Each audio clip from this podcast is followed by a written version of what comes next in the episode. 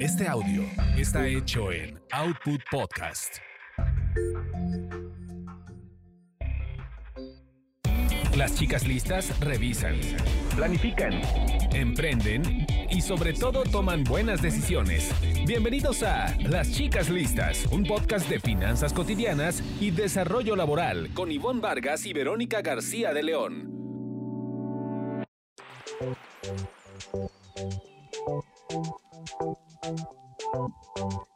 ¿Cómo están? Bienvenidos de nuevo a su podcast preferido.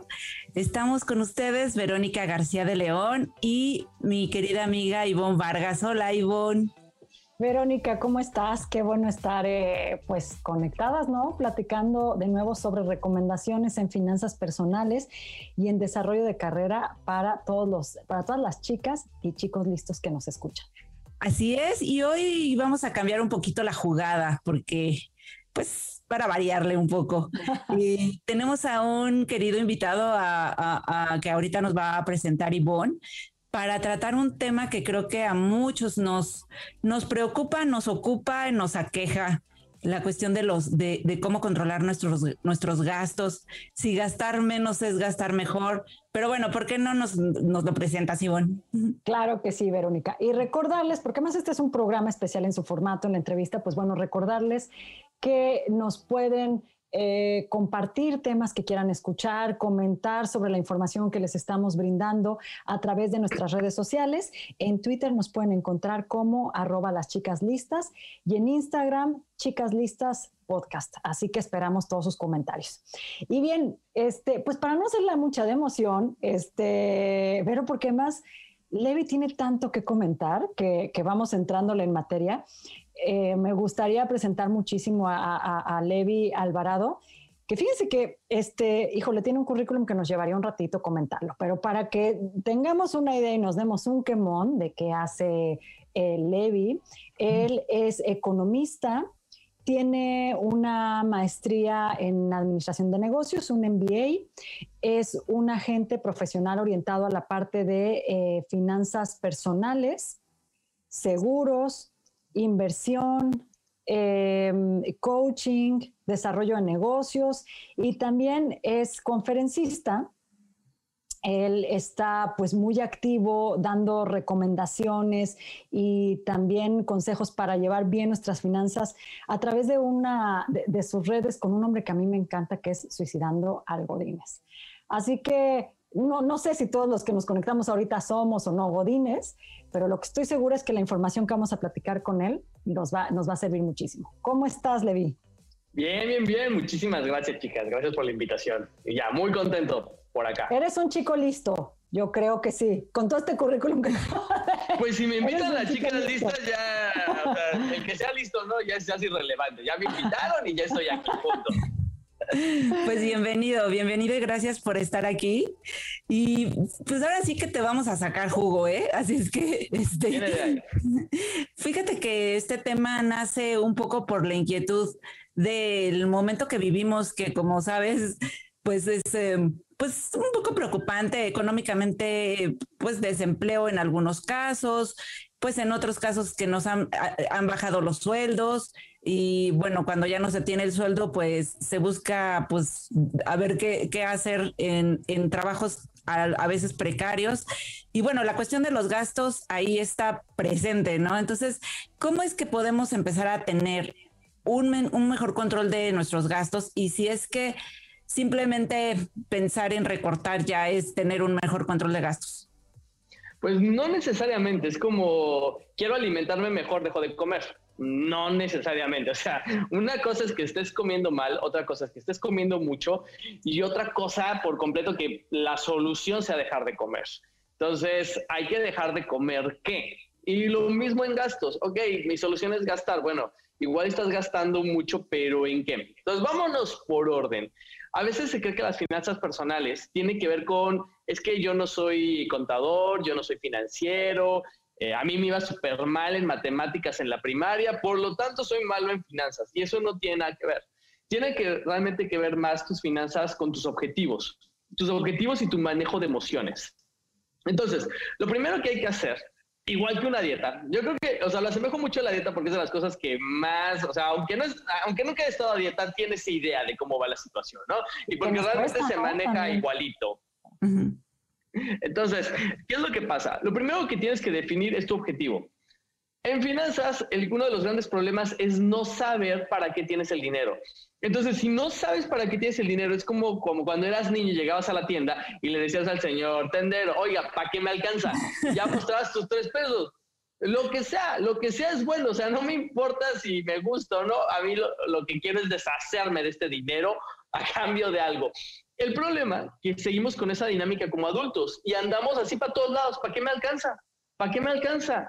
Y, no le ponemos orden. Entonces, si empiezas a ponerle orden, eh, en esa parte de saber qué es lo que quieres, te va a ayudar en cascada a definir si estás gastando bien o estás gastando mal. Es decir, si el gasto que tienes te lleva hacia tus objetivos, gasto bueno.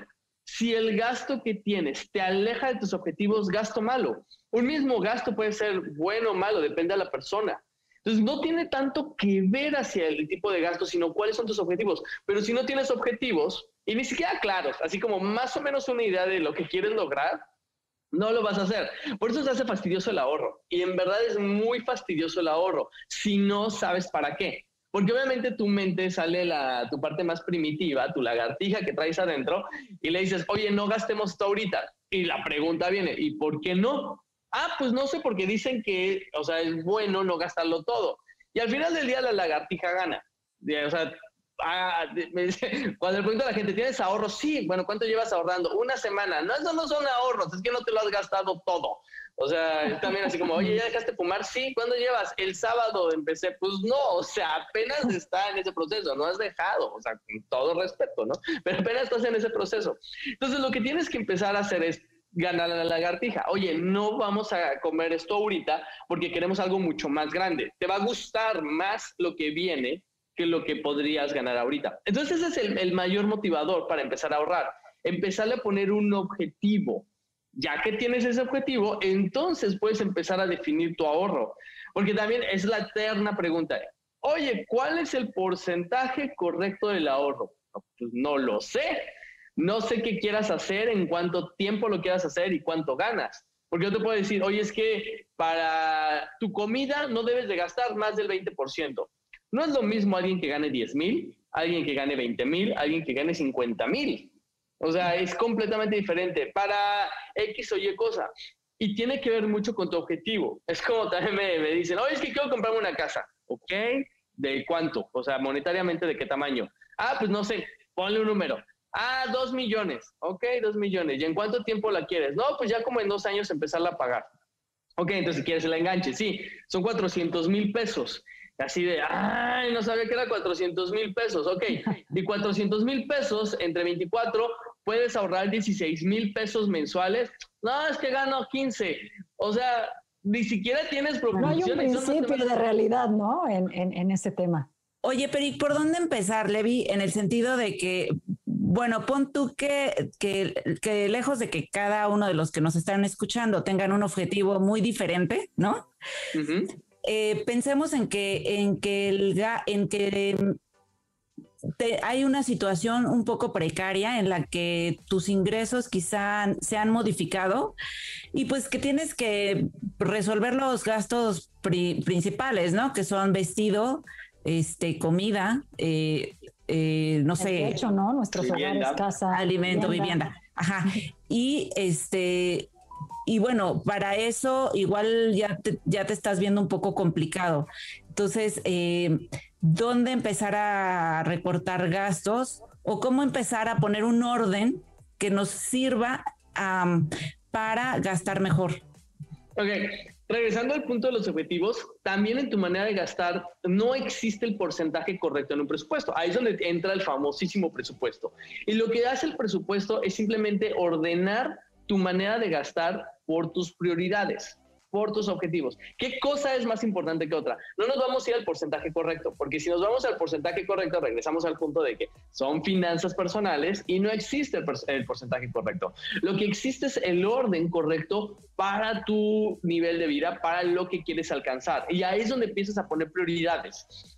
El, orden de los factores aquí sí altera muchísimo el producto. Entonces, ¿con qué se empieza? Con tus, gastos fijos, lo que tienes que pagar sí o sí cada mes. O sea, todos tenemos el, mal hábito de comer. Y entonces a veces hasta tres o cinco veces al día. Y luego se pone muy fancy y, y es bastante caro. Bueno, ok, entonces esa es una prioridad. Que hay que ver qué tipo de restaurantes te echas, ¿no? Entonces, imagínate. Eh, el otro prioridad, ¿dónde vas a vivir? O sea, es súper importante el dónde vas a vivir. Y ahí es donde entra el debate. Porque después de eso es así, ok, ¿qué otras cosas son prioridades? Por ejemplo, para muchas familias, la educación, o sea, que sus hijos vayan en una escuela privada, es prioridad. Para otros no es prioridad. Y no es ni bueno ni malo, es simplemente el objetivo que se trazó como familia. Entonces, ¿en dónde quieres ir colocando? anotas en donde quieras, en una libretita, en Excel, donde quieras, de la manera más sencilla, el orden de las cosas que no puedes dejar de pagar, los que te va a ayudar a sostener. O sea, esos son tus gastos fijos. Y darte un baño de conciencia, la verdad, de decir, oye, si dejo el club me va a matar, no, me va a doler y voy a engordar, pero pues ni modo. Ándale, pues, oye, si dejo el cine de fin de semana me va a matar. No, no voy a estar en, el momento máximo de ver todas las películas malas que están saliendo, pero bueno, no me va a matar. Entonces, Con COVID sí, ¿eh? Con COVID sí, cuidado. Sí, imagínate. Entonces, ese tipo de cosas. Y tienes que empezar a poner prioridades. Y es el secreto de un presupuesto. La verdad, ese es el secreto. No es el porcentaje correcto, sino que todos tus gastos estén en orden de prioridad. Y primero se paga lo más importante y así vas. Y es donde viene la otra, la otra parte, que muchísima gente dice, oye, es que a mí yo no puedo ahorrar porque no me sobra dinero para ahorrar. Spoiler alert, nunca te va a sobrar dinero. Nunca, nunca, nunca sobra dinero. O sea, ni al más rico, rico, rico le va a sobrar dinero. No sobra dinero. El dinero siempre se hace suma cero, siempre se va a todos lados. Entonces, nunca te va a sobrar dinero, déjame te digo. Entonces, eso ya es una tragedia, porque así como entonces me estás diciendo que nunca puedo ahorrar. No, te estoy diciendo que nunca va a sobrar. Entonces, tienes que acomodar tu ahorro de tal manera que no esté hasta el último, porque si lo pones hasta el último, nunca vas a llegar hasta allá tienes que colocarlo después de tus gastos eh, fundamentales. Tus gastos fijos ahí debes de colocar y el ahorro lo tienes que tratar como gasto. Punto. La única manera de poder ahorrar, que se coloque como si fuera un gasto. Así lo tengo que pagar porque sí o sí. Y va de acuerdo a tus objetivos. No lo quieres colocar ahí porque es una pesadilla, entonces olvídate de tus objetivos. O sea, no, siempre hay algo del costo de oportunidad. Costo de oportunidad es básicamente tengo, que, tengo dos opciones. De una voy a perder y la otra voy a ganar. Me voy a inclinar a la que me dé más ganancia. Todo es costo de oportunidad y debemos de entenderlo y aceptarlo y abrazarlo. Todo es costo de oportunidad. Siempre vamos a tener que dejar de hacer algo, de ganar algo, de disfrutar algo, siempre. Y dejamos eso porque queremos algo mejor. Entonces ahí nos ayuda justo a ser más conscientes de nuestras decisiones. Oye, Levi, espero que, perdón, no se nos bajen ahorita que, que Levi dijo, este, primera noticia, nunca te va a sobrar, es que lo tienes que tener en, prioridad. Pero déjame hacer una pregunta muy rápida porque fue algo con lo que empezó Levi. Eh, y a mí me, llama la atención, sé que muchas veces hemos ya eh, platicado este asunto de la relación emocional que tenemos con el dinero creo que ahorita en la pandemia se ve un poco como estos extremos, ¿no? Desde quien dice, y que bueno, no está bien y está mal, como tú dices, es un tema de esas prioridades y de esos objetivos, pero dice yo, eh, la manera de recompensarme esto que estoy viviendo durante la pandemia, en, en el sentido de la pérdida de autonomía, de que probablemente tengo más trabajo y todo, ha sido ahora sí darme vuelo comprando en Internet. Y habrá quien diga, me espantó, me, estoy tan espantado de lo que sucede que si nunca he ahorrado hoy, de plano, no gasto si es necesario. O sea, empiezo a decir, oye, un curso no, no lo quiero tomar porque no sé cómo vendrá el futuro, ¿no? Entonces nos vamos a los extremos. Mi pregunta es, ¿cómo podemos identificar eh, qué ejercicio nos ayuda para determinar cuál es mi relación emocional con el dinero? Y cómo puedo, este, pues, llegar a un equilibrio y no estar en estos extremos de lo que, que, bueno, que son además experiencias que nos han compartido quienes nos escuchan. El, el, equilibrio en cualquier parte de la vida, creo que es el, el nirvana, el, el cáliz, el que queremos todos, o sea, llegar a ese equilibrio. No se puede. Y no se puede, digo, como seres humanos siempre nos va, o sea, somos un péndulo, o sea, la verdad, y, y es también aceptarlo. Primer punto, eh, pues no, no maltratarte emocionalmente, porque somos bien dramáticos y, siempre así el drama, así de, no, es que tengo la edad que quieras, 25, 30, 40, 50, 60 y no he hecho nada con el dinero. Y, ese, y esa parte viene cada año cuando haces tu declaración anual y dices, verde, todo eso gané, o si no te estás, que me avisen porque, o sea, no, no lo vi, no lo vi. Entonces, primero, nada de andarse flagelando. Primer punto, ¿ok? Entonces es como decir, ok, puedo hacerlo, puedo hacerlo mejor. Y, y el dinero justo, lo que acabas de decir, es todo emociones. No es que un cachito de repente de nuestras emociones afecte la manera de gastar, todo, todo. ¿Cómo, cómo saber cómo nuestra relación con el dinero? Hasta eso es medio sencillo porque el dinero es lo más visible que tenemos. Nuestras emociones y lo que hay adentro es muy invisible, aún para nosotros. O sea, a nivel personal, de, hecho, por eso este, se le paga a un psicólogo, para que te ayude a escarbar un poquito lo que traes allá adentro y decir, ¿en serio eso? O sea, y ya te empieza a hacer lógica y lo empiezas a solucionar, porque realmente es así como muy oculto para nosotros. Pero el dinero hace visible nuestros temores, hace visible nuestras ambiciones. Y simplemente ponte a checar en qué, en qué le das prioridad al gasto, en qué, en qué gastas. Y ahí te puede, te puede dar una idea de a qué le temes o qué quieres alcanzar, qué es lo que quieres cubrir. Al final del día es, una parte de cubrir y de protección. El dinero eh, no es bueno, no es malo. Sí, porque también es otro debate. Ah, es que el dinero es malo. Ah, es que el dinero es bueno. El dinero es una herramienta. Es, o sea, un martillo, ¿es bueno o malo? Pues depende, depende de quién lo traiga. Un cuchillo, ¿es bueno o malo? Pues depende. O sea, si lo trae un chef, pues una cosa fabulosa va a ser con el cuchillo. Pero si lo trae el asaltante violador del microbús, pues no es nada bueno. O sea, tiene que ver con la persona. El, el dinero no cambia a la gente. Lo que hace es exacerba todo lo que ya es la persona. O sea, si la persona es un ser deleznable, obviamente con dinero va a ser un ser súper deleznable. O sea, si la persona le gusta ayudar, lo va a hacer, o sea, con dinero. Entonces, simplemente ve cómo te manejas tú con el dinero, qué es lo que compras, en qué te endeudas, en qué no te endeudas, qué tanto temor tienes, qué tanto guardas el dinero, qué tanta idea a largo y a corto plazo. Y eso lo, ve, lo ves tú con tu propio dinero. ¿Cuánto tienes en tu cuenta líquida? Porque te da miedo que esté en inversiones a largo plazo. ¿Cuánto tienes en inversiones a largo plazo? ¿Cuánto tienes en deuda? O sea, todo ese tipo de cosas te va a ayudar un poquito a entender cómo, cómo es tu relación con el dinero. Pero eso es un hecho. El dinero son emociones, emociones, emociones. Oye, es increíble, es que ahorita que decía Ivonne eso, es increíble que, y bueno, y tú también, que, digamos, ¿en qué me lo gasté? O sea, ¿por qué no sucede eso? O sea, ¿por qué puede suceder que, como dices, llega la declaración, es cuando te dices, hoy gané todo esto y en qué me lo gasté? Eh, ¿no es increíble que, que, nos pase eso? Que digamos, llego al fin de la quincena, al fin del mes, ¿y qué me gasté? Mi sueldo. O sea, no, no compré nada, así que digas, ay, amueblé de nuevo mi casa o compré nuevas cortinas, este, persianas, ya no cortinas, ¿verdad? Este, ya no pasa eso. O sea, ¿qué, ¿qué pasa? Entonces, ¿cómo se nos fue y cómo es que no nos dimos cuenta? ¿Y cómo hacerle para que sí nos demos cuenta? Es triste, es, triste y pasa muy seguido. Una de las maneras es, regresando al punto de los objetivos, y saber cuánto estás gastando. Hay, hay una técnica buenísima para el presupuesto que es de las abuelitas, y las abuelitas siempre tienen razón. Y, y, si tú te atreves a decir que la abuelita no tiene razón, pues hay un lugar en el infierno para ti. Pero bueno, no vamos a entrar en esos detalles teológicos. El caso es que las abuelitas, ¿cómo le hacen? Bueno, ¿cómo le hacían? Pues guardaban su dinero en sobres. Entonces, siempre si llegaba los bajos de dinero, en esa época, pues no, cual tarjetas, ni dinero electrónico, ni nada, era puro efectivo.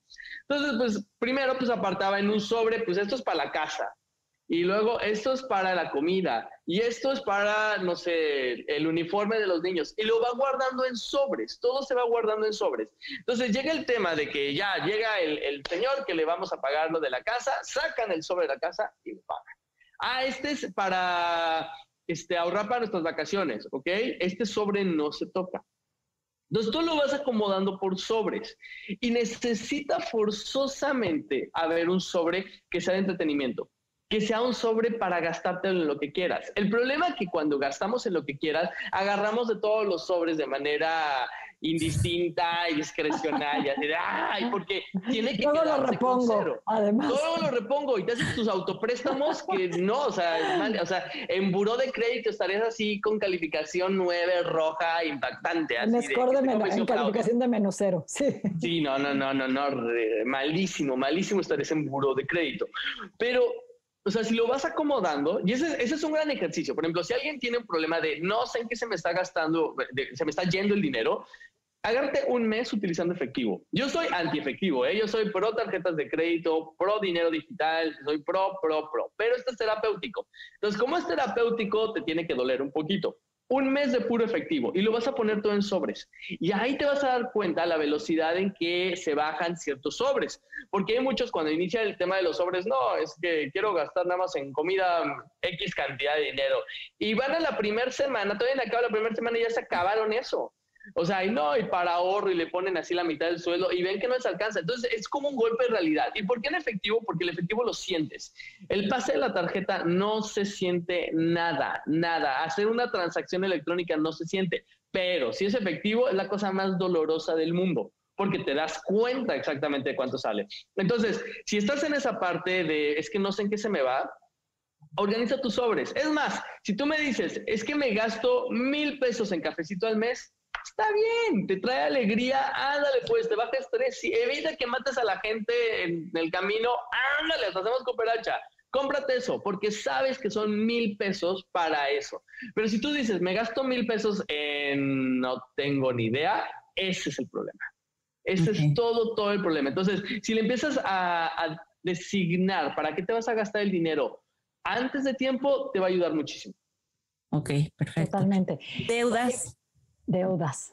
Exactamente. ¿Qué hay con las deudas? Buenas. Las deudas. O muchas deudas. Te, vale endeudarse, ¿no? Es que digo, como que está estigmatizada la cuestión del, del, endeudamiento y pues en este camino yo también he oído a, expertos que dicen, bueno, pues no es, no es tan malo, ¿no? Si lo sabes hacer, pero eh, cuando sí, en tu opinión, cuando no, y, y, en, y ya cuando estás en un tema de controlar gastos, este, pues si tiene, o sea, entre tus gastos prioritarios tienen que estar el pago de tus deudas, ¿no? Supongo que es que ahí van. Sí, en, gastos, o sea, si tienes deudas, entran como gastos prioritarios, o sea, no puedes ponerlo como algo opcional, o sea, eso no es opcional, ya te metiste págalo, págalo porque es dinero que utilizaste en un momento y, lo tuviste, o sea, que lo aprovechaste es otra, otra historia, ¿no? Pero tienen que estar en tus gastos prioritarios. Pero el problema es que las deudas es como lo que decíamos, es como el cuchillo, es bueno o malo, pues depende, depende para qué lo usas. Entonces, no la, la deuda no la podemos poner en una sola cubeta y decir toda la deuda es igual. Hay deuda buena y deuda mala. La deuda mala es la que no te ayuda a crecer, la que va la que la deuda va incrementándose día a día. Me compré una tele porque está Super Plus Ultra y la estoy pagando a 15 mil meses. Ándale, te está creciendo. No, me la paso muy bien los domingos viéndola. Entonces es una deuda mala. No, hubieras no te hubieras metido en esa deuda, mejor lo hubieras ahorrado y te hubieras esperado a, a pagarla de una sola exhibición, porque te está saliendo muy caro. Deuda buena, algo que incremente tu patrimonio, que te haga crecer, por ejemplo, podemos decir, el comprar una casa es una deuda buena. Muy debatible si es un activo o un pasivo, pero al final del día es algo que está creciendo, está creciendo de valor. Un auto sería un, debate.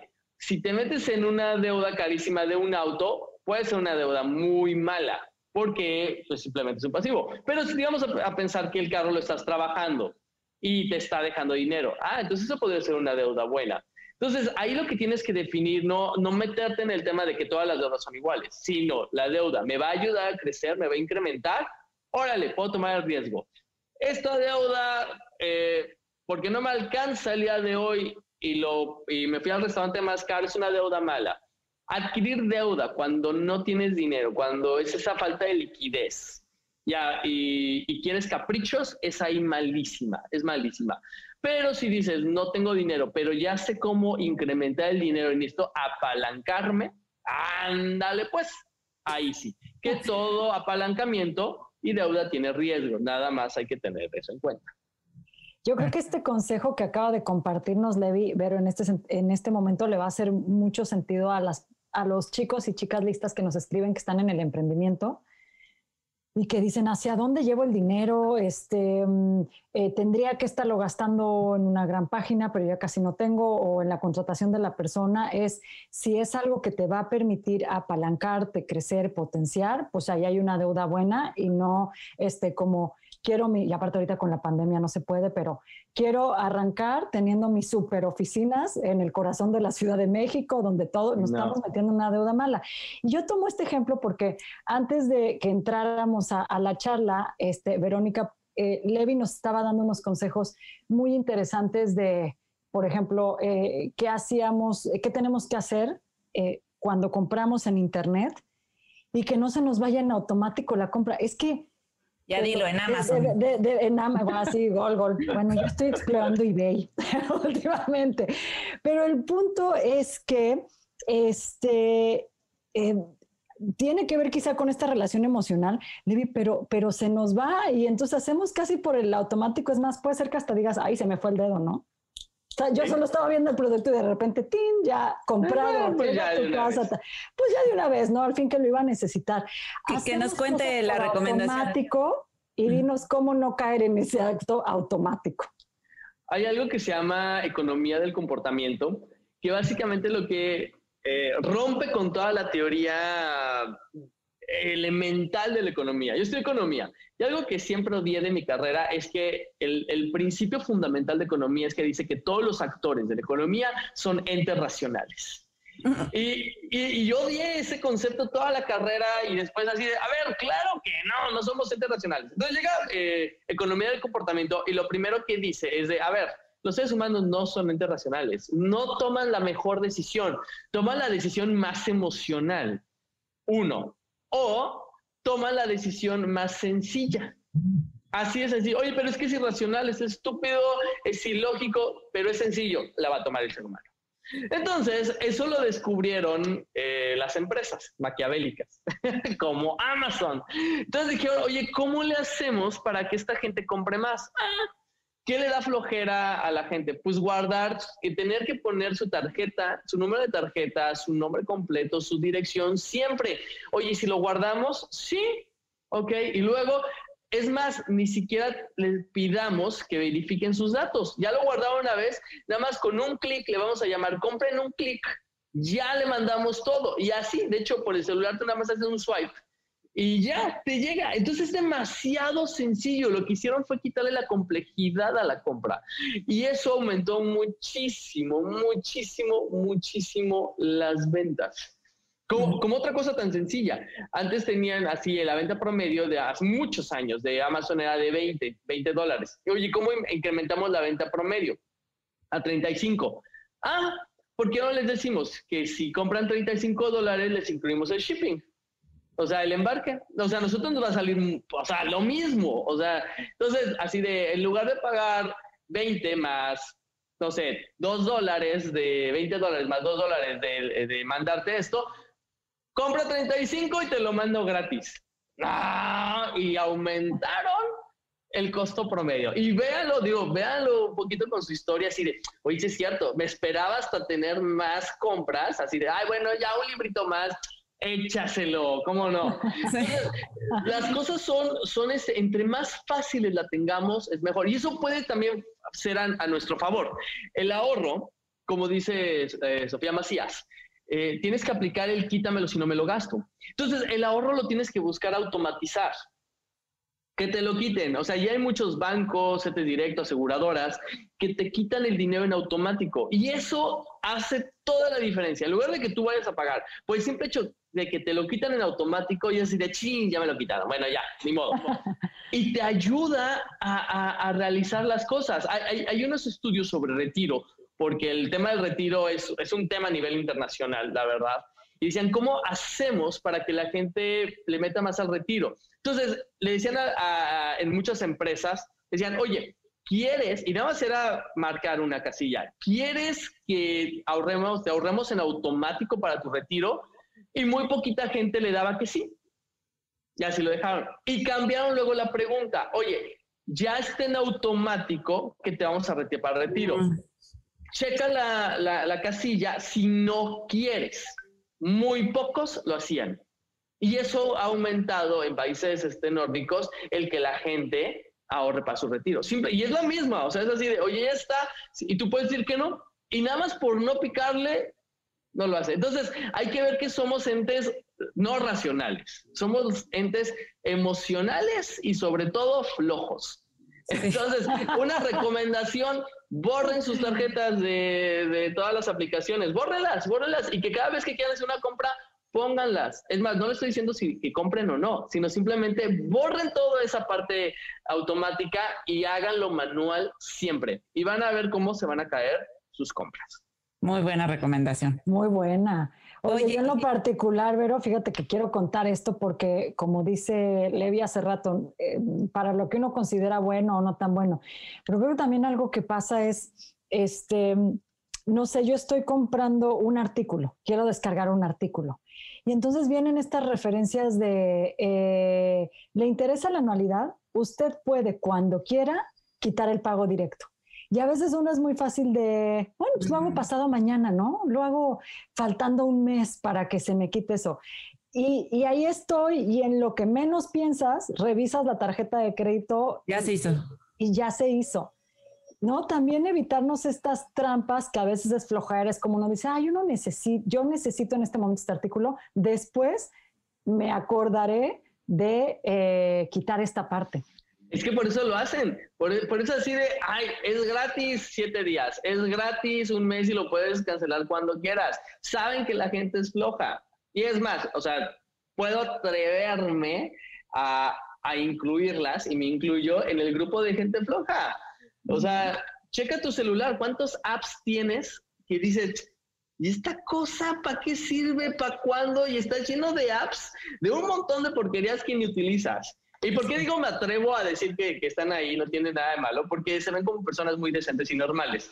O sea, si fueran así con, con cara de locas, esquizofrénicas, que no han parpadeado, así de, ah, entonces yo creo que sí tú llevas un control exacto, impoluto, porque pues no somos este, robots, o sea, somos seres humanos. Entonces hay que aprender también a jugar con nosotros mismos, a engañarnos a nosotros mismos. Eh, en estas técnicas de, de ahorro, hazlo sin pensar, automatízalo de la manera más este, floja, o sea, utiliza la tarjeta de crédito a tu favor. Pon todos tus pagos, todos los que se te olvidan, ponlos ahí autónomos y solamente hazte el recordatorio de que tienes que pagar nada más una vez, una vez y pagas todo, todo, todo. Y eres así constante en ese tipo de cosas. O sea, aprovechemos que somos este, irracionales y sobre todo somos bien flojos, somos muy flojos. Entonces tenemos que engañarnos a nosotros mismos para, porque no se nos va a quitar la flojera. Al final sale la, la, lagartija y quiere hacer a todo lo posible para que guardemos energía, por una cosa muy lógica. Es así de, oye,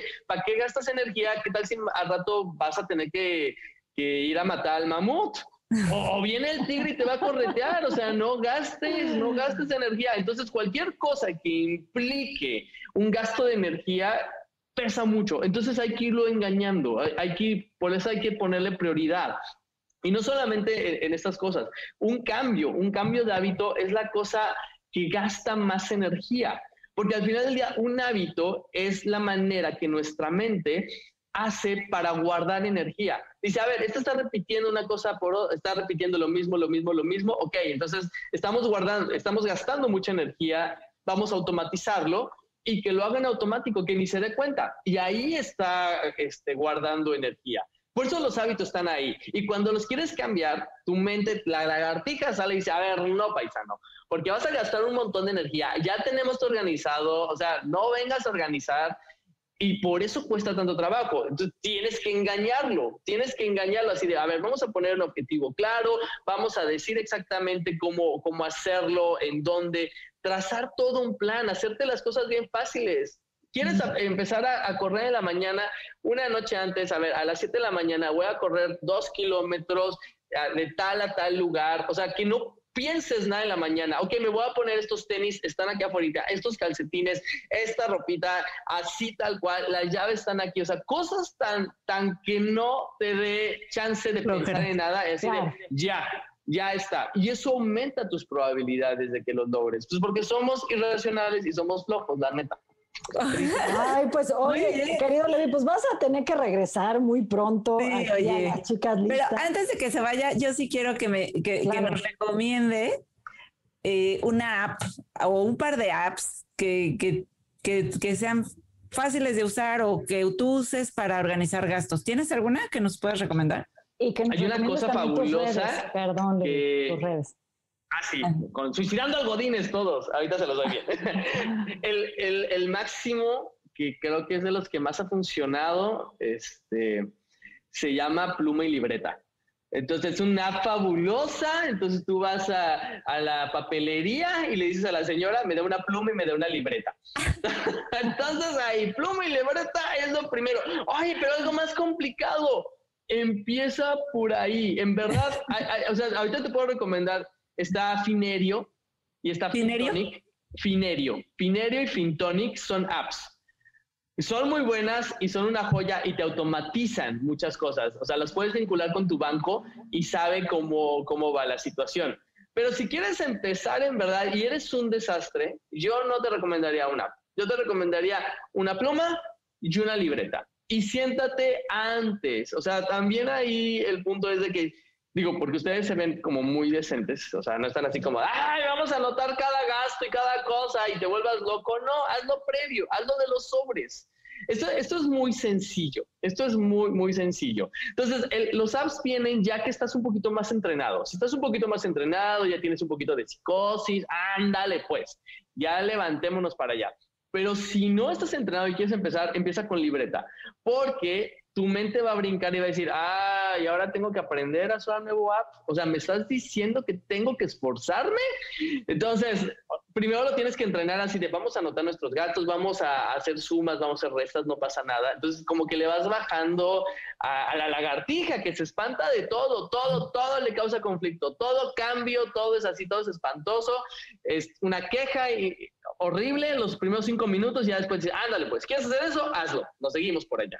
¿Cómo cuando hace ejercicio? O sea, los primeros cinco minutos del ejercicio son horribles, horribles. Aunque tengas mucha experiencia, son horribles, porque sale la lagartija y así de, no, no, estás, guarda, estás gastando energía a lo tonto, no lo hagas, no lo hagas, no lo hagas.